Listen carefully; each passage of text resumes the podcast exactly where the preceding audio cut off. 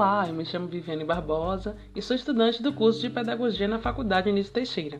Hoje é dia 28 e o tema desse podcast é Pedagogia para Idosos. Vocês sabem como o pedagogo pode contribuir com os residentes do abrigo para idosos por meio de práticas educativas neste espaço não formal? Vamos abordar a relação entre educação, espaço não formal e a atuação do pedagogo nesses espaços. E eu vou trazer, para enriquecer o nosso tema, Lidiane Lopes, que vai falar um pouco sobre a nossa visita ao AFAS, que é a Associação Ferense de Assistência Social, que é localizada lá no bairro do Campo Limpo. Posteriormente, eu vou trazer possíveis intervenções do pedagogo no abrigo para idosos e vou fazer uma pequena relação com o ensino da EJA. Fiquem com a gente!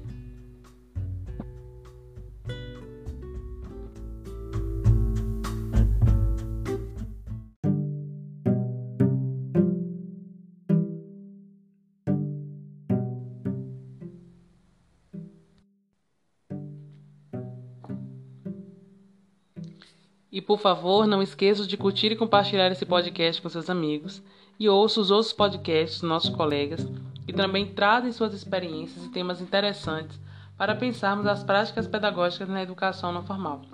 Agora, eu vou falar um pouco sobre a relação da educação com o espaço não formal, a atuação do pedagogo e trazer o relato de Lidiane Lopes sobre a nossa visita ao AFAS. Fiquem com a gente. Então, Segundo o teórico libânio, não há uma única forma nem um único modelo de educação. A escola não é o único lugar em que ela acontece e talvez nem seja o melhor. E o professor não é o único praticante. Bom, o autor fala, né, que a educação não se dá só na escola, mas em outros espaços também. A prática educativa, que ocorre fora do muro da escola, é chamada no campo da educação de educação não formal. A educação não formal desenvolve ações que abrangem os espaços sociais no todo e tem o objetivo de analisar, discutir e desenvolver uma participação através de ações educativas, buscando uma possível transformação para cada indivíduo de acordo com o contexto de cada um. E temos, por exemplo, os movimentos sociais, as igrejas e até o abrigo para idosos, que é o nosso foco. O pedagogo, ele é então um agente de transformação e responsável na construção crítica do cidadão e tem a facilidade de atuar em múltiplos espaços, independente de gênero, idade, e sendo assim, o curso é uma oportunidade de termos contato direto nesses espaços não formais, como o abrigo para idosos, possibilitando o trabalho pedagógico. Agora eu trarei o relato de Lidiane Lopes, minha colega, que vai falar um pouco sobre as nossas visitas ao AFAS e que fomos orientadas pelo professor Luiz Alberto.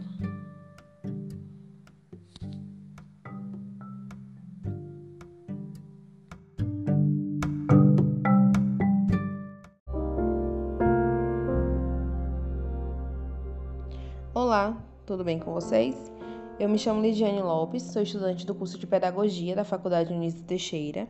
Irei relatar para vocês a experiência que tivemos ao visitar o AFAS, na cidade de Feira de Santana, Bahia, com a supervisão do professor Luiz Alberto.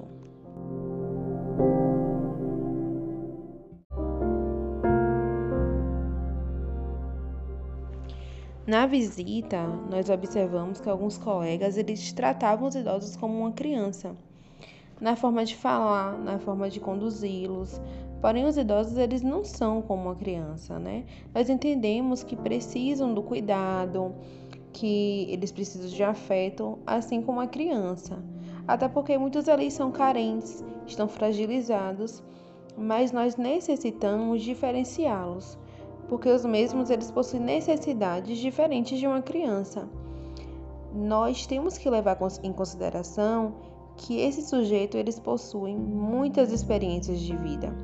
Eles carregam em sua bagagem muitas vivências que devem ser compartilhadas e incentivar que eles compartilhem essas experiências para que, para que eles se sintam vivos, pertencentes ao meio social e não marginalizados sendo vistos como sujeitos inúteis.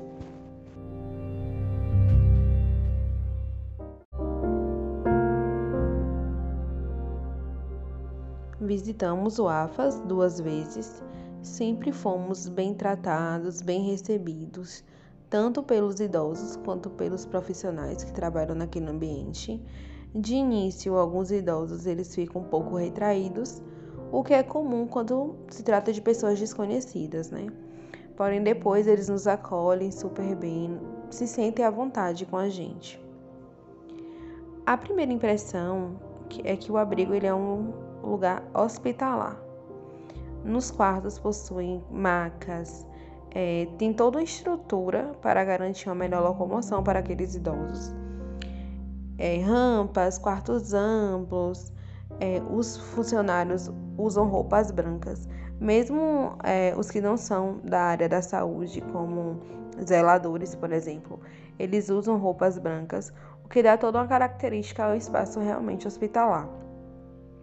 Muitos daqueles idosos estão ali porque foram abandonados pela família e outros por conta da demanda do dia a dia dos familiares, que não conseguem dar um suporte adequado, então eles levam aqueles idosos para o abrigo para que eles tenham um melhor cuidado, tanto aos que estão enfermos, é, mas também eles sempre vão visitá-los. E as visitas que o professor Luiz é, propõe é justamente é, permitir que esses idosos eles tenham experiências diferentes das que estão acostumados naquele lugar. Nós levamos jogos, eles dançam, se divertem, nós conversamos, então faz com que eles saiam daquela mesmice é, que infelizmente ocorre naquele espaço. Assim também, né, acontece que a gente cria vínculos afetivos com aquelas pessoas. E para eles é bom por ser pessoas totalmente diferentes das que eles convivem diariamente. Então permite que eles tenham novas experiências, tanto eles quanto nós estudantes.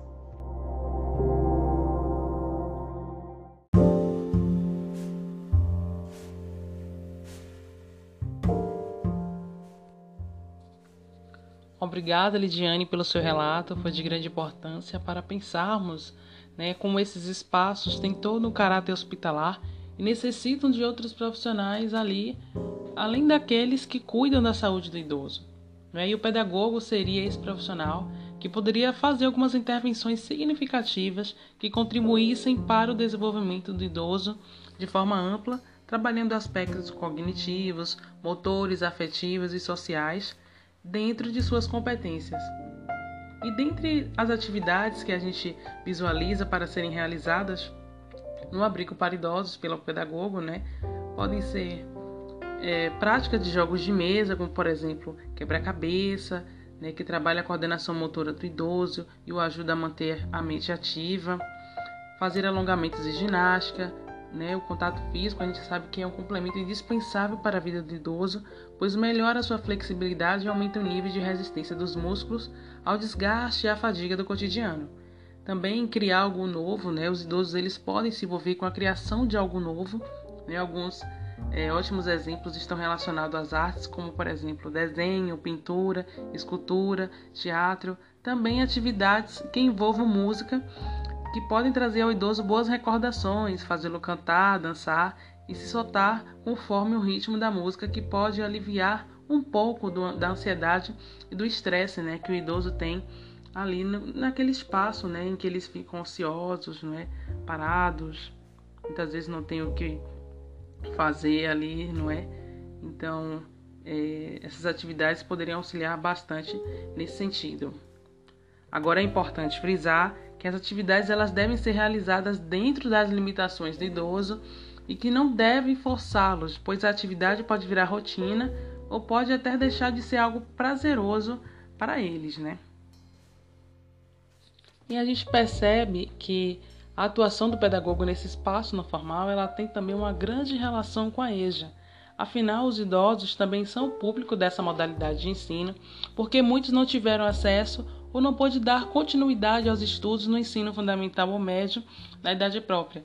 E a escola poderia ser também uma alternativa para os, esses idosos né, que estão lá no abrigo, porque eles podem sair, não é permitido, como a gente sabe, e eles poderiam ser levados à escola sob a supervisão de um, de um responsável e retornar para o abrigo depois.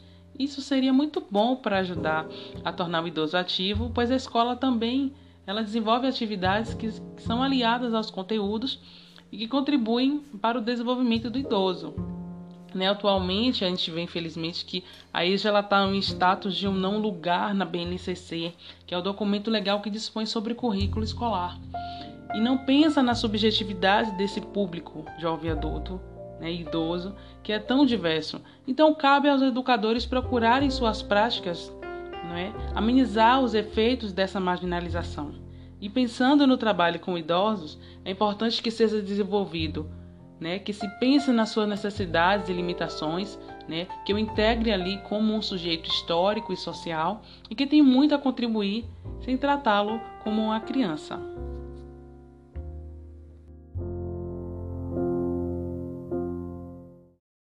Eu espero que vocês tenham gostado da temática e que ela tenha contribuído muito para agregar conhecimento para vocês. Muito obrigada.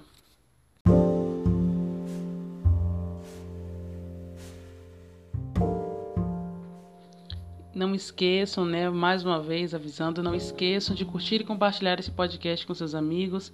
Também ouça os outros podcasts dos nossos colegas que também trazem suas experiências e temas interessantes para pensarmos as práticas pedagógicas na educação não formal.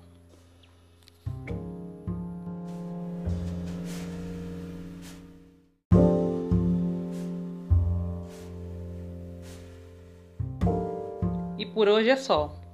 Nós ficamos por aqui. Um grande abraço e até a próxima!